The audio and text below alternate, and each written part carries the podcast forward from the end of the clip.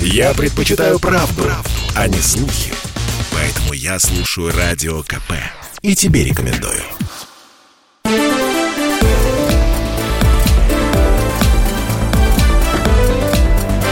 Портрет явления. Здравствуйте, дорогие друзья. Приветствуем вас в эфире радио «Комсомольская правда». Открываю новости и, э, как говорил герой э, покойного Андрея Караско, начинаю чесаться в самых нескромных местах. Потому что что нам пишут? Что э, Алишер Моргенштерн, известный ныне певец, стал лидером рейтинга доверия молодежи. На втором месте в рейтинге вот этих вот инфлюенсеров, ужасное слово, терпеть его не могу, среди россиян в возрасте от 14 до 21 лет, то есть понятно, что мы сейчас говорим про молодежь, Егор Крид. Потом Антон Птушкин, известный телеведущий. А еще в топ-10 попали Настя Ивлеева, Константин Ивлев, это ресторатор, а, Тимати, Артем Дзюба, а, Гарик Харламов, Дмитрий Борисов с Первого канала, да, и Ида Галич, а, известный блогер. Хорошо это или плохо? Вот об этом мы сегодня будем говорить. Говорить мы будем с Андреем Макаревичем, Привет. Известным музыкантом, лидером группы «Машина времени», человеком, который сам в свое время был, ну, да, не буду сравнивать, конечно, был, ни с кем. Был Моргенштерном. Э, хорошо, это не я, сказал Андрей Вадимович. Это не я. Вот. Э, человек, э, которого запрещали не только бабушки, но и целые государства с одной стороны. А с другой стороны у нас Дмитрий Стешин, я бы охарактеризовал Диму так, самый скрепный человек комсомольской правды. А, ну, соответственно, с третьей стороны буду я, Валентин Алфимов. А, честно говоря, я вот своего мнения особо не сложил. Ну, то есть я вижу и плюсы в этом, вижу и минусы. Хорошо это или плохо, давайте сейчас вот в ближайшее время мы и решим. Андрей Вадимович, давайте начнем с вас. Это не хорошо и не плохо. Просто так обстоят дела на сегодняшний день. Ну, елки-палки, ну хочется же за голову хвататься, когда ты слушаешь, когда ты понимаешь, что Моргенштерн э, в лидерах рейтинга доверия среди молодежи, а если его почитать или посмотреть в Ютьюбе, кому лень читать, ну это прям беда. Э, я не очень понимаю, что такое рейтинг доверия, я понимаю, что такое рейтинг вообще. Угу. И я за голову не хватаюсь, э, так сказать. Ну, вообще они сами э, разберутся что им интересно на этом отрезке жизни. Это раз. Во-вторых, э, вот Жванецкий мудр сказал, люди собираются там, где что-то происходит. На пустом месте не получится. Значит, вместо того, чтобы хвататься за голову, ну хотя бы посмотреть, а почему? Значит, что-то там есть такое, что их привлекает. Меня не привлекает, но я абсолютно далек от мысли хвататься за голову, не дай бог, запрещать что-то, ограничивать и так далее. Угу. Дима, а ты за голову хватаешься? Слушай, я, я в печали на самом деле, да. Ну, вот мы перед эфиром говорили там с редакторами, обсуждали вот этот эфир. И такое сравнение я нашел, что Битлз, которые когда-то там рвали чарты, страны, мораль, а вот сейчас, если сравнить с тем же, с тем же Моргенштерном, а Битлз, они мальчики из церковного хора. Ты понимаешь, изменились критерии. Перед 2000-ми годами меня попросили в шутку написать прогноз на 21 век. Попросил ведомственный МЧСовский журнал. И там я много чего накидал в этом прогнозе, но была такая, значит, деталь. Душевное здоровье перестанет быть нормой в 21 веке. В принципе, мы вот это сейчас наблюдаем. Сейчас вот если с молодежью поговорить, как их называют, зумерки, да, вот, а, значит, у каждой девочки биполярка, как минимум, да, и они гордятся этим диагнозом. Ну, можно нехорошо про детей поминать в таком контексте. Но давайте вспомним дочку Ефремова, да, которая вот прославилась на всю страну, что сообщила, что у нее биполярное расстройство, она этим гордится. Вот. И э, современная эстрада – отражает потерю душевного здоровья молодежи. А они вполне возможно, что на 90% они здоровые люди, а, но они через это эпатируют родителей, самих себя, сверстников. Ну вот э, ты очень хорошо сейчас привел пример Битлов, которые тогда действительно рвали все моральные устои. Андрей Вадимович, насколько я знаю, вам тоже запрещали слушать Битлов, когда вы их слушали в молодости. Нет, мне не запрещали. Мало того, папа мне их принес, меня с ними познакомил. Но вот бабушка мне кричала, сколько можно, у них все песни на один мотив – и ей бесполезно было доказывать, что у них все песни на разный мотив. Она этого просто не слышала. Папа, который обожал музыку и любил Битл, за что ему спасибо большое, например, Лед Зеппелин уже не мог слушать. Он говорил, что ну хорошо, одну песню так провизжать можно, но весь альбом так визжать нельзя. И я не мог ему доказать, что можно и так – Мало того, это великолепно. Ребят, это все настолько относительно. Насчет душевного здоровья молодежи я вообще не помню, чтобы в моде было душевное здоровье у молодежи и 50 лет назад. И были помешаны да. на музыке, и были хиппи, и уходили из дома, и love people. Ну что вы, это, это нормальное состояние. Потом как-то все приходят в себя со временем. Причем я не уверен, что это лучше, но устаканиваются. Может и правда, Дим, э, перебесится и все, но и ничего в этом страшного нет. Ну смотри, э, вот мы сейчас с Андреем Вадимовичем говорили перед эфиром, я в 90-х э, тоже слушал и «Красную плесень», и «Сектор газа» слушал. Ну, мы же понимаем, что ничего хорошего в этих песнях нет. Но вроде ничего, вырос, и дети есть, и работа приличная. Ну, ну да, можно гражданскую оборону вспомнить, да, вот Егор Летов. Да, да, да, это те, кто постарше, да. А еще были автоматические удовлетворители, да масса было чего. Ну, понимаете, вот э, песни Андрея Вадимовича, да, э, песни Егора Летова, они э, запускали э, внутри человека какую-то мысль, понимаешь, и духовную работу. Я потом, может быть, дойдем. Я вот одну строфу из малоизвестной песни Андрея Вадимовича Макаревича вообще всю жизнь наизусть сквозь себя пронес, да. Вот. А что транслирует э, тот же Моргенштерн? Он перечисляет бренды, да, а, он фотографируется с пачками денег а, в руках. Вот можно себе представить, чтобы в такой фотосессии, например, музыканты машины времени выступили, да? А дело, а, в том, что, дело в том, что вообще мир другим стал. Человек с, с гитарой перестал быть мессией а, лет 15 назад во всем мире. И опять же, это не хорошо и не плохо. Вот так изменился мир. Поэтому было бы странно, если бы сейчас какой-то новый молодой артист э, понес какие-то духовные откровения. Вряд ли бы его стали слушать, увы. Ну, Дима, правда, 15 лет назад 15-20-летний парень с гитарой мог рассчитывать на то, что его вечер продолжится, ну, да, по, после, после распевания песен э, его вечер может продолжиться, ну, не банально, давай так скажем. А сейчас этим никого не удивишь, если у тебя нет Кадиллака, Моэт Шандон и Кристалла, как поется в одной известной песне Алишера Моргенштерна. Слушай, да ладно, ну, ты понимаешь, ну, большая часть слушателей Моргенштерна, э, у них родители живут там, заходят в микрокредиты, микрозаймы, да, вот, машина в кредит, и а, ты понимаешь, и а, с экрана ему транслируется красивая жизнь, которой у слушателя никогда не будет. Ну, а, естественно, вот его тянет туда. Это же, извини, что перебиваю, но было бы странно, если бы мы еще и пели про микрокредиты. Вот тогда кругом было бы счастье просто. Но машина бы никогда не опустилась бы до такого.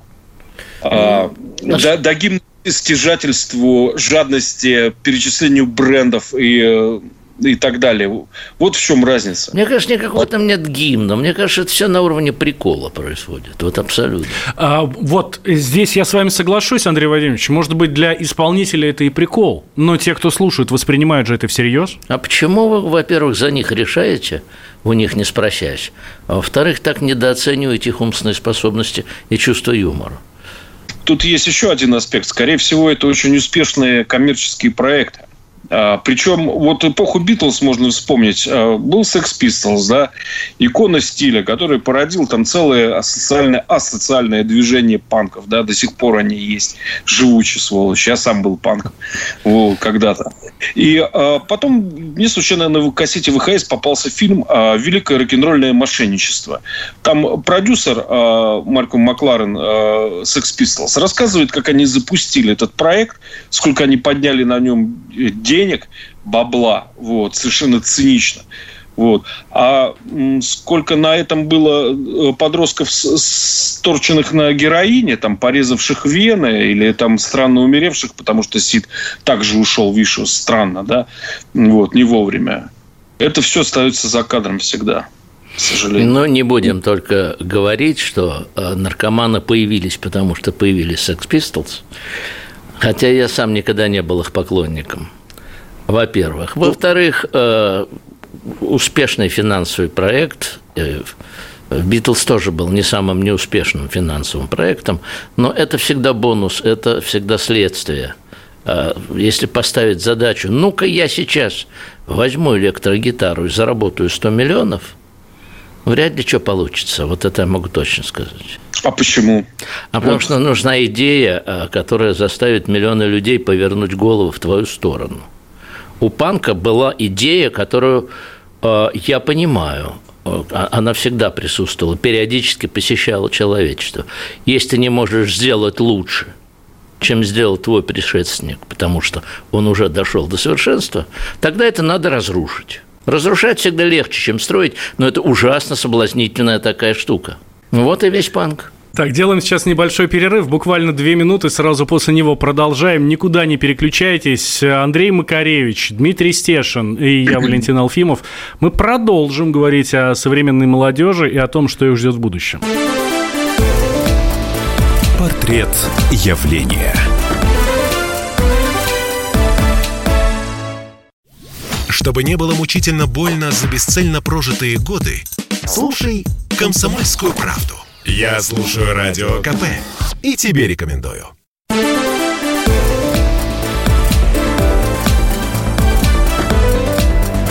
Портрет явления.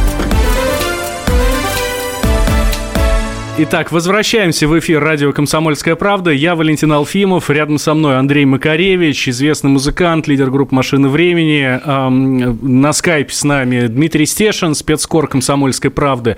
Про скрепы говорим, потому что тут э, Рамир, э, холдинг Рамир, а, а, агентство Рамир выпустил рейтинг доверия молодежи. В общем, молодежь доверяет Моргенштерну, Криду, Птушкину и всяким Ивлеевым и Дзюбам.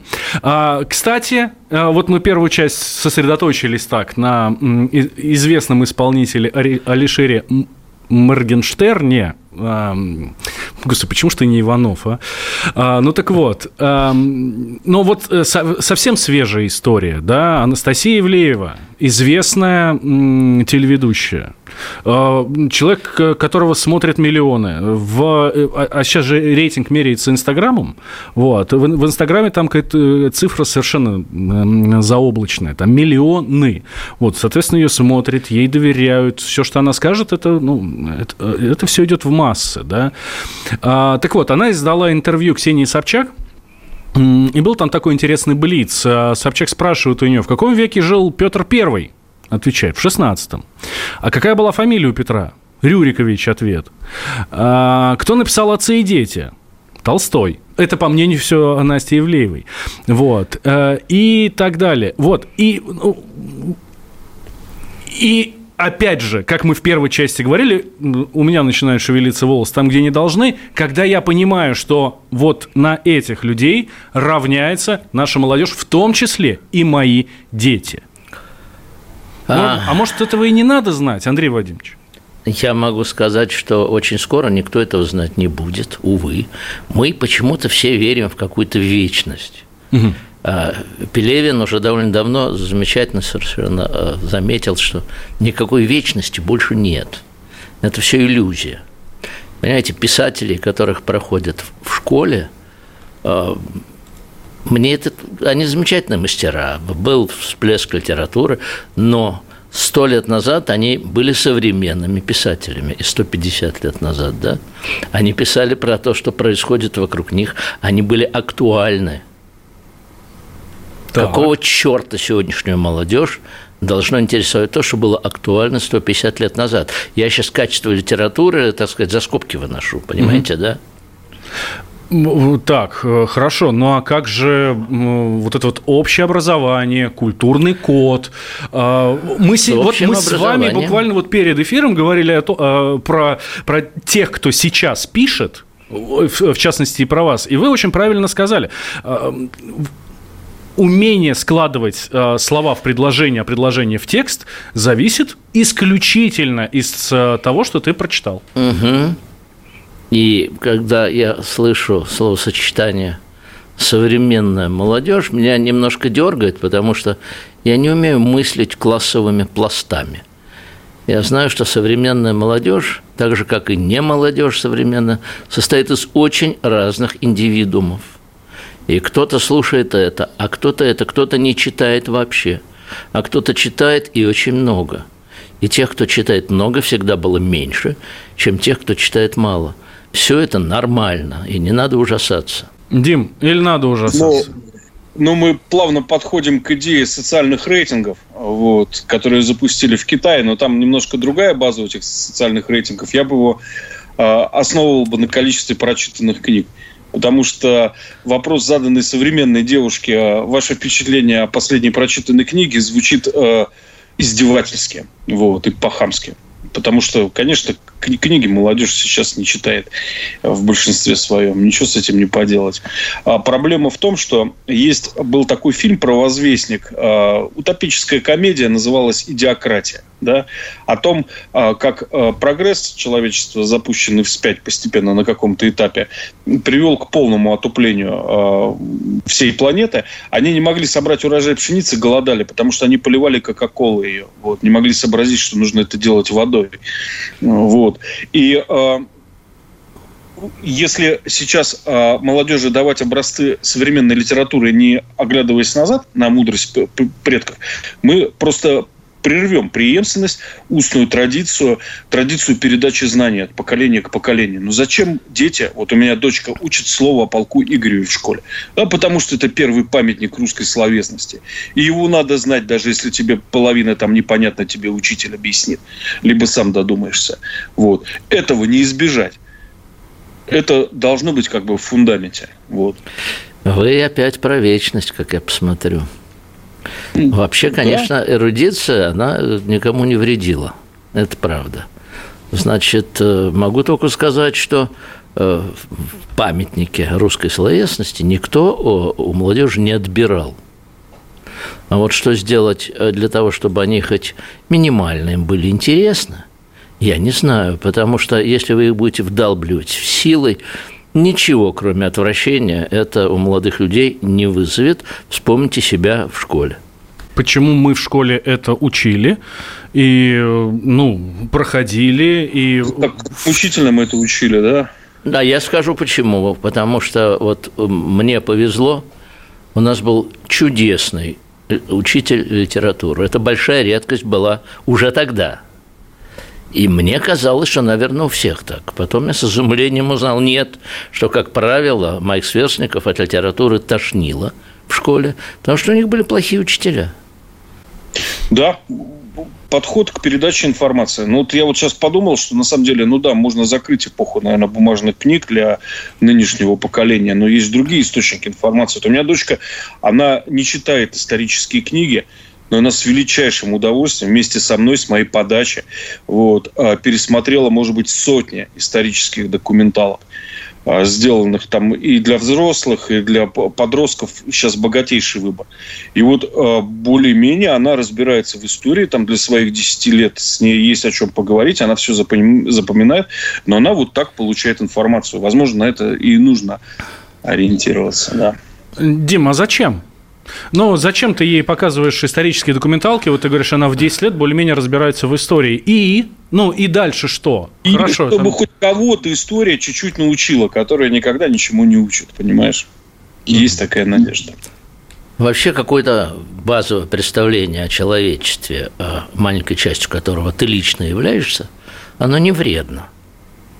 Оно совсем не вредно. Просто если плакать, потому что бумажные книги больше не берут в руки, надо вспомнить, что 50 лет назад, кроме этих книг, у нас ничего и не было. А сегодня такое количество э, более легких для употребления замен, которые просто лезут к нам во все дырки, что да, сопротивляться трудно. Надо ли, не знаю, просто я думаю, что разумнее не сопротивляться, а уметь выбирать из потока мусора э, то, что действительно представляет интерес. По поводу вопросов, которые Ксения Собчак задавала Насте Ивлеевой, э, написал Максим Каноненко, современный писатель который э, задается в ответ на это своими вопросами. А зачем знать, кто написал «Отцы и дети»? В чем ценность знать, э, в каком веке жил Петр I? И почему, констатируя невежество Ивлеевой, не констатирует, что Собчак задала ей вопросы типа «В каком году было восстание Спартака?» Дурацкие и необязательные. Вот так вот пишет Максим Каноненко. А, он точно ну, писатель? Сюда, вот да, писатель-публицист, да. А. Ну ладно. А, Дим, может быть и правда, ну, то, что мы требуем от той же Ивлеевой, это слишком, это уже какой-то следующий уровень базовых знаний или нет?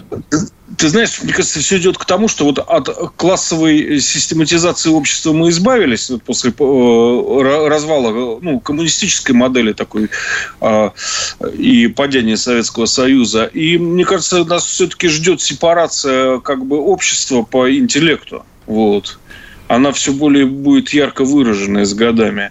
Все равно будут люди, которые э, жадно получают знания э, и читают книги, да. И я надеюсь, что когда-нибудь, да, а, они будут э, решать все вопросы на нашей планете. Но пока мы учимся, и ты знаешь, вот то, что у нас с 45-го не случилось атомной войны, я считаю, что это все-таки вот человечество чему-то в своей жизни научилось, да, не совершать тотальные ошибки. Есть надежда. Хотя трудно назвать Никиту Сергеевича Хрущева образцом образованного человека. Так, делаем сейчас небольшой перерыв, сразу после него продолжим. Андрей Макаревич, э, Дмитрий Стешин и Валентин Алфимов. Никуда, дорогие друзья, не переключайтесь. Поговорим о том, а, что опаснее, коронавирус или бескультурие. Никуда не уходите с радио «Комсомольская правда». Портрет явления.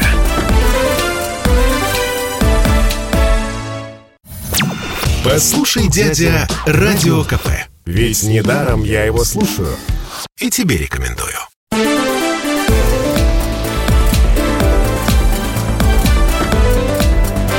Портрет явления.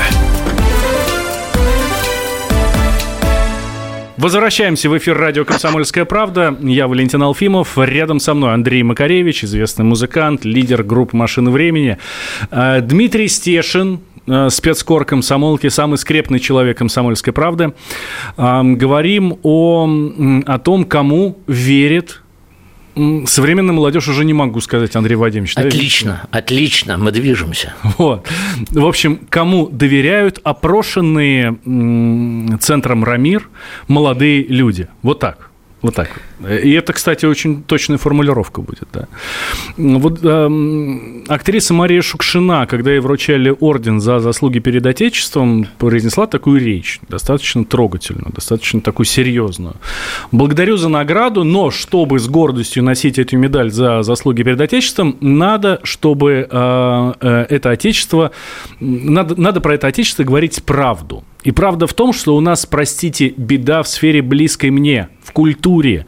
И вирус бескультурия более опасен, чем а, модный нынче коронавирус. Опаснее тем, что от него никто не умирает, но выкашивает он целые поколения. Без духовно-нравственной основы не может устоять ни одно государство, ни одна цивилизация, ни одна империя. И примеров исторических тому масса. Ну и, соответственно, там заканчивает э, речь э, госпожа Шукшина тем, что все это приводит к деградации нации. И она отчасти же права. А, ну, конечно, можно много спорить, от чего вдруг развалился Рим, да, Римская империя, но деградация, и от деградации ничего хорошего государству не будет.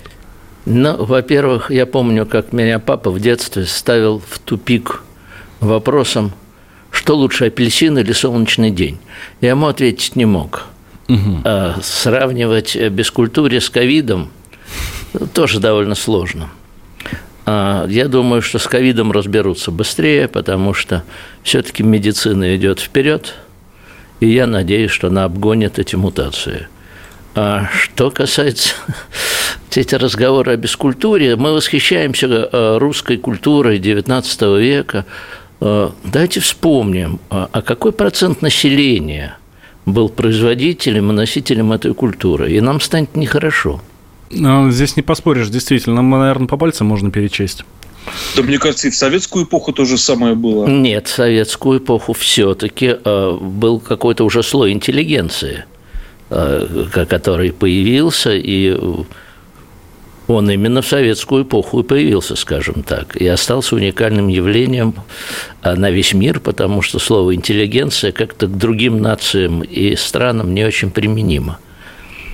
А вот ну, у нас прижилась книги тогда, Андрей Вадимович, помните, был же э, такой самоценный продукт. Ты мог ее даже не читать, но ты обязан был ее иметь. И при этом многие же читали, не просто ставили там на, на полки полые Читали. Ну, во-первых, потому что кроме телевизора с двумя программами а, больше ничего не было. И, конечно, читали. И, во-вторых, был страшный интерес к иностранной литературе, потому что э, вызывал интерес все, что за железной стеной – находится, а через дырочку в этой стене что-то проникало. В-третьих, вот из-за того, что был просто дефицит всего и книг в частности, а все введенное в дефицит становится сразу э, очень интересным. Ну, слава богу, что книги тогда туда вошли, да. Сейчас эпоха э, информационного пресыщения – когда доступно все. Любая. Я считаю, что еще больше. Это следующая э, ступень. Сейчас эпоха попыток защититься от информации, потому что она нас давит со всех сторон, она находит все более агрессивные, изощренные способы в нас влезть, и, как правило, 95% того, что нас давит, это не заслуживает того, чтобы в себя это впускать. Так, может быть, э, пойти по пути Северной Кореи, закрыть границы, а, а, обрезать провода, и, собственно, и интернет ограничить, ну, а, вот исключительно внутренним. Валентин, два раза в одну воду не получается. У нас это уже было. Не надо второй раз. Да. Ну, я помню потрясающего э, философа, традиционалиста Германа Вирта. Вот он рассматривал человека, нашего предка, как живущего в лесу в заснеженной избушке, без радио, без газет, без телевидения, до соседнего хутора там полдня на лыжах ехать. И вот он видит течение времени только через сменяющиеся времена года. Заканчивается вечная ночь, начинается вечный день, лето и так далее. Вот у него какие маркеры отсчета. Вот. И он был, разумеется, совершенно другой, этот человек, да, настолько другой, что, мне кажется, оказавшись сейчас в Москве, он сошел бы с ума. Вот. А мы все-таки сейчас здесь в студии пытаемся нашими э, годами нашей молодости э, и зрелости мерить нынешнюю эпоху, к сожалению. Ну, правильно, только я бы в защиту вот того человека сказал, что он обладал огромным количеством знаний, которые сегодня действительно не нужны, потому что каждый день э, он наблюдал природу, он ее знал и чувствовал, он понимал, когда сажать, э, когда собирать урожай, как сделать так, чтобы он не высох, чтобы он не погиб, чтобы зверь его не съел, чтобы дождь его не побил. Каждый день напряженной работы. Э, как ловить зверя, как его выследить, где он водится я думаю, что вообще говоря, вот объем знаний был тот же, просто наполнение было другим. Что касается вируса без культуры... А, Дим, да, продолжай. Не-не-не, я от тебя хотел что-то услышать. А, а, я хотел э, продолжить тему вируса бескультурия, про который говорит Мария Шукшина. И вот думаю о том, от него вообще надо лечиться или нет. А, кто-то что-то должен делать, и если да, то кто? Государство ли? Семья ли? Конкретный человек, каждый сам по себе ли? То есть, да, вот это вот каждый сам по себе воин. Но у меня есть предложение. Боюсь, только его не примут. Давайте попробуем. А я бы на государственном уровне вместо всех наших ежедневных политических ток-шоу, где все орут одновременно, а, показывал либо хорошие фильмы, либо а, спектакли, либо интересную, э, интересные какие-то литературные передачи. Хотите, смотрите, хотите, нет. Но в любом случае это будет полезнее, чем то, что показывают сегодня. У меня есть контраргумент. Сейчас, э, не говоря уже про Москву, э, сейчас в, практически в каждом уголке страны, далеко не, не только первый и второй канал, и даже не только НТВ, да, где там сериалы интересные, конечно. Каналов 50, наверное. Вот Бог так, с ним 50, ладно даже 30 достаточно. Есть географические каналы, как то «Моя планета» или «Раша». И это прекрасно. Есть спортивный канал, у нас целый национальный спортивный, где недавно руководитель поменялся. Но неважно. А, есть канал «Культура», в конце концов. Есть, есть. «Культура», есть так они же есть, Андрей Вадимович. Ну, Они есть, слава богу, ну потому что, э, потому что в две трети страны это по-прежнему две кнопки.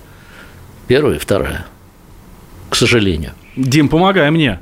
Видишь, мне не а, получается Макаревича Я вот с, с Андреем Вадимовичем согласен, когда вот он отметил, что при советской власти в Союзе и появилась интеллигенция.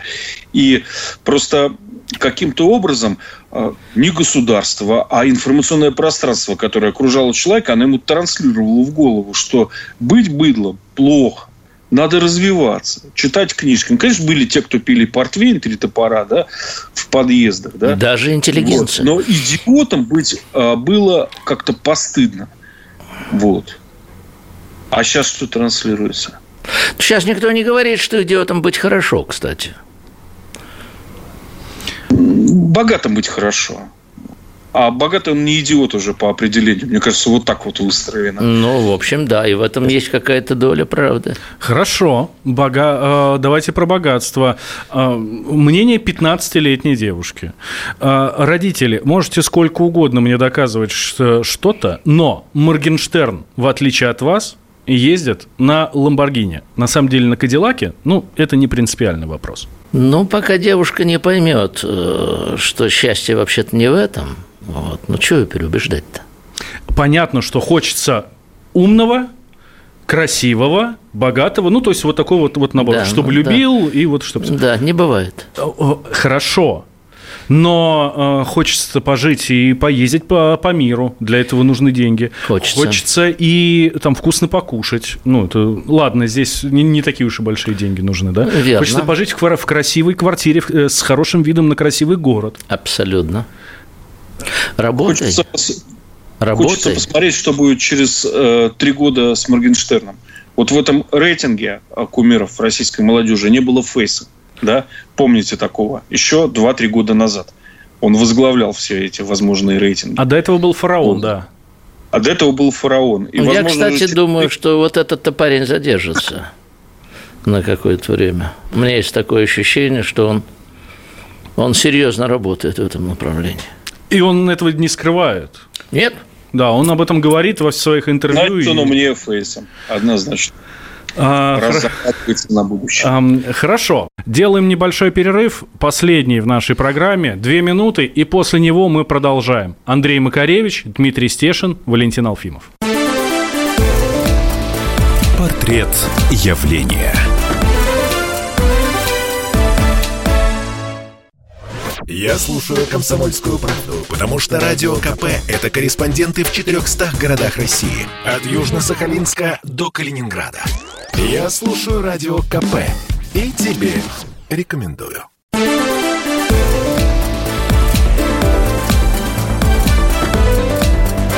Портрет явление. Мы снова в эфире. Радио «Комсомольская правда». Известный музыкант, лидер группы «Машина времени» Андрей Макаревич, Дмитрий Стешин, специальный корреспондент «Комсомолки», и я, Валентин Алфимов. Хорошо, тогда вот мы поговорили и про Ивлееву, и как их ругает Шукшина, и про Моргенштерна и так далее. А в чем сейчас, вопрос, который меня волнует уже очень давно, в чем сейчас измеряется успех? Успех кто-то считает, что в подписчиках в Инстаграме, потому что они монетизируются, соответственно, деньгами. Меня как-то вот это понятие успеха вообще никогда не интересовало, поэтому я не знаю, в чем оно измеряется. Может быть, и количеством подписчиков в Инстаграме, которое сегодня такое, а через месяц э, совсем другое, а у третьего, глядишь, и накрученное. Дим, твое мнение – чтобы не стыдно по утрам в зеркало на себя было смотреть, мне кажется. Вот когда ты это не, бреешь, это не успех, это, это, это условие нормального существования, по-моему.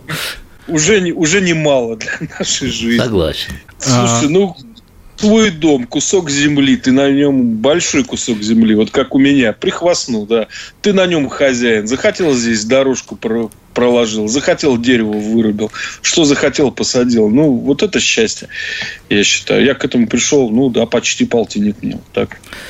Ну, несколько эскапизмом попахивает, но в целом я согласен. А, хорошо. А стоит ли этому как раз учить детей, что вот это есть успех, а не количество подписчиков в Инстаграме, не э, банковский счет. Или, опять же, пускай сами определяются. Я думаю, что собственный опыт – это самый хороший учитель. Угу. Вот пару раз мордой приложиться самому – это очень полезно в молодом возрасте. Слушай, меня вот э, в 17 с небольшим лет меня родители отчислили из пельменной, вот, отправили жить на, в съемную комнату. Вот. И я им потом, я на них страшно обиделся. Но спустя 10 лет я был благодарен. Потому что когда вот мое поколение 90-х поголовно вокруг старчивалось на э, первом афганском героине или бухало, я думал о том, чем, э, где, э, что у меня с работой, чем я буду платить за комнату в следующем месяце, понимаешь? Вот. А, и при этом родители никогда не отказывали мне оплатить э, учебу на автом... Э, получение автомобильных прав, да, учебу в автошколе, оплатить курсы журналистики годичные. Они мне дали этим как бы кусок хлеба и профессию на всю жизнь, понимаешь? Вот и все вмешательство в мою жизнь. У вас прекрасные родители. Спасибо, спасибо. Хорошо. Э, ну, пока э, ребенку не исполнилось 18 лет или даже 17, надо же как-то его воспитывать. Надо как-то пытаться... Кто э, сказал? Ну как? Ну, а, у меня нет ответа на этот вопрос. Вот. Но, кто, кто сказал, что надо воспитывать? Почему, Андрей Вадимович? Ну, это святая обязанность любого родителя – воспитывать своего ребенка. У меня сын тоже с 17 лет жил один, если не 16, я сейчас не помню. Ну, если, если у него возникали вопросы, он мне их задавал. Угу. Я никогда к нему не лез с наставлениями и советами. Неблагодарное дело. Но если ты видишь, что э, жизнь его, э, жизнь ребенка... Воспитала если ты видишь, что жизнь его воспитывает и совсем не так, и она катится не, не так, как тебе хочется, и совсем не так, как должно быть, и ты видишь, что твоя дочь или твой сын катится, ну, э, про, простите, в ад, что делать? Вопрос. Почему жизнь вашего ребенка должна складываться так, как вам хочется? Это ужасная фраза. Она должна складываться так, как ему хочется. Ну как? Ну можно же оградить от каких-то ошибок. Пусть он их сделает. Потому что если он их сделает сам и сам исправит, или с вашей помощью исправит, он это запомнит на всю жизнь. Если вы его начнете учить, где красное, а где белое, при том, что он думает иначе, то кроме противодействия вы ничего не получите. Согласишься, Дим? Э, есть э, такой э, нравственный императив в журналистике. Мы обсуждали его с коллегами много раз. Часто к тебе обращаются люди за помощью, и ты им помогаешь. А потом они обращаются еще раз, и еще раз, и еще раз. То есть у них мгновенно рождается какое-то потребительское отношение к тебе. Может потому, быть, что они, они... потому что они понимают, что ты поможешь, так? Да, поэтому есть такой закон у профессиональных журналистов – помогать один раз – и все – потом в черный список, все отключается, больше никаких контактов. Я десятки раз так делал. Но... И это самая правильная модель э, э, поведения. То же самое касается воспитания детей. Помочь точечно в нужный момент. Понимаешь? Ну ладно, своим можно два раза. Да. Хорошо. И при этом это, э, тогда почему-то многие удивляются тому, что вот этому списку доверия э, среди молодежи. Ну, понятно, что если, дети, если родители не объясняют, что хорошо, что плохо, то, ну, получается вот так. Я, у меня вообще к статистике свое отношение. Эта штука довольно лукавая, и очень сильный результат зависит от того, как ты ставишь вопрос. Угу. Много раз в этом убеждался. А, Мне жена сказала, что рейтинг некорректный, там нет инстасамки. Знаешь такого персонажа? Да, слышал. знаю, но, может быть, просто она не настолько популярна в этом возрастной категории, вот и все. Или, или нет, ее тоже надо обязательно считать.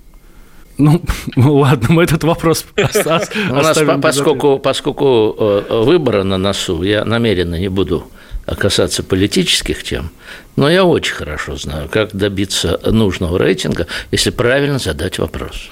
Слушайте, ну, Андрей Вадимович, ну здесь же кому вы доверяете э, из э, там, современной, э, там, из современных деятелей культуры? Кстати, в более старшем возрасте на первом месте стоит Константин Хабенский. Mm-hmm. То есть, да, у, у представителей, э, ну, более старшего поколения. А это в каком возрасте, интересно? А, по-моему, в, в районе 40. Это уже сильно старше. Да, сильно старше. Вот. Ну, да, ну, Константин Хабенский, сейчас его не заподозришь э, в улицах разбитых фонарей. Там совершенно ну, много других ролей, у него известный, известный благотворительный фонд, то есть он много этим занимается. Безусловно. Здесь-то, вот. Там же и э, Сергей Безруков, и ну, прочие деятели вот нынешней культуры. А вот в младшем поколении как раз ровно то. Хорошо, а у нас остается буквально три минуты Андрей Вадимович, вам и Дим тебе один и тот же самый вопрос. Стоит спасать современное поколение или, я опять сказал современное поколение, или нет? Все хорошо. Это удивительная такая болезнь российской интеллигенции. Все время кого-то спасать. Конечно. Причем надо. жертвенно, жертвенно, Андрей Вадимович. Да-да-да, и бессмысленно. Не надо никого спасать. Я не вижу, э, чтобы вообще надо было кого-то спасать. Почему в этом списке не Гагарин? Что? Почему в этом списке не Гагарин? Не Гагарин? Да. Ну, потому что время изменилось. Гагарин был героем, простите, в 61 году. Человечество поняло, что дальше как бы ближайшего космоса ему пока не вырваться. Все бессмысленно. Даже люди, которые на Луне побывали, да, все-таки сегодня это уже рутина скорее. Вот я сижу в куполе, который проектировался Баком Фуллером по контракту с НАСА, когда собирались заселять Луну и Марс. А потом Бакфуллер а, НАСА свернула программу освоения космоса, и они расплевались. И он сделал открытый патент на эти купола, чтобы каждый мог себе такой купол построить. Вот и все. Человечество так и осталось в своей колыбели. Поэтому Гагарин для нового поколения никакой не герой. Хорошо. Это плохо или нет, Дим? А, спасать или нет? Конечно, хотелось бы, чтобы дети воспитывались на каких-то идеалах. Но мы не говорили, вот Андрей Вадимович упомянул 10 заповедей. Вот. А все-таки главное, что должен, э, должны дать родители детям, это вера. Потому что единственное, что нас отличает от животных, это вера. И ребенок сам разберется, как может быть. Я думаю, что кроме веры нас еще отличает способность э, поступать иногда иррационально и вопреки собственной выгоде. Ну что ж, давайте вот на этой, э, на этой ноте мы и завершим. Андрей Вадимович, спасибо вам большое. Спасибо вам. Э, спасибо вам и за сегодня, и за то, что вы нас тоже немножко воспитывали. Ну, моих родителей, по крайней мере, абсолютно точно. Ну, а они, соответственно, меня. Э, Дим, спасибо тебе. Я Валентин Алфимов. Слушайте нас, друзья, на радио «Комсомольская правда». И Андрей Макаревич тоже слушайте в своей новой программе на радио «Комсомольская правда». Да-да, есть и такая, если вы вдруг пропустили. Портрет явления.